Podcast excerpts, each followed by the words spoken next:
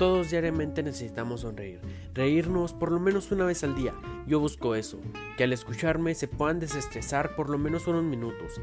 Chistes, historias, anécdotas graciosas y más las podrás encontrar en estos podcasts cortos, los podcasts de Yair Vázquez.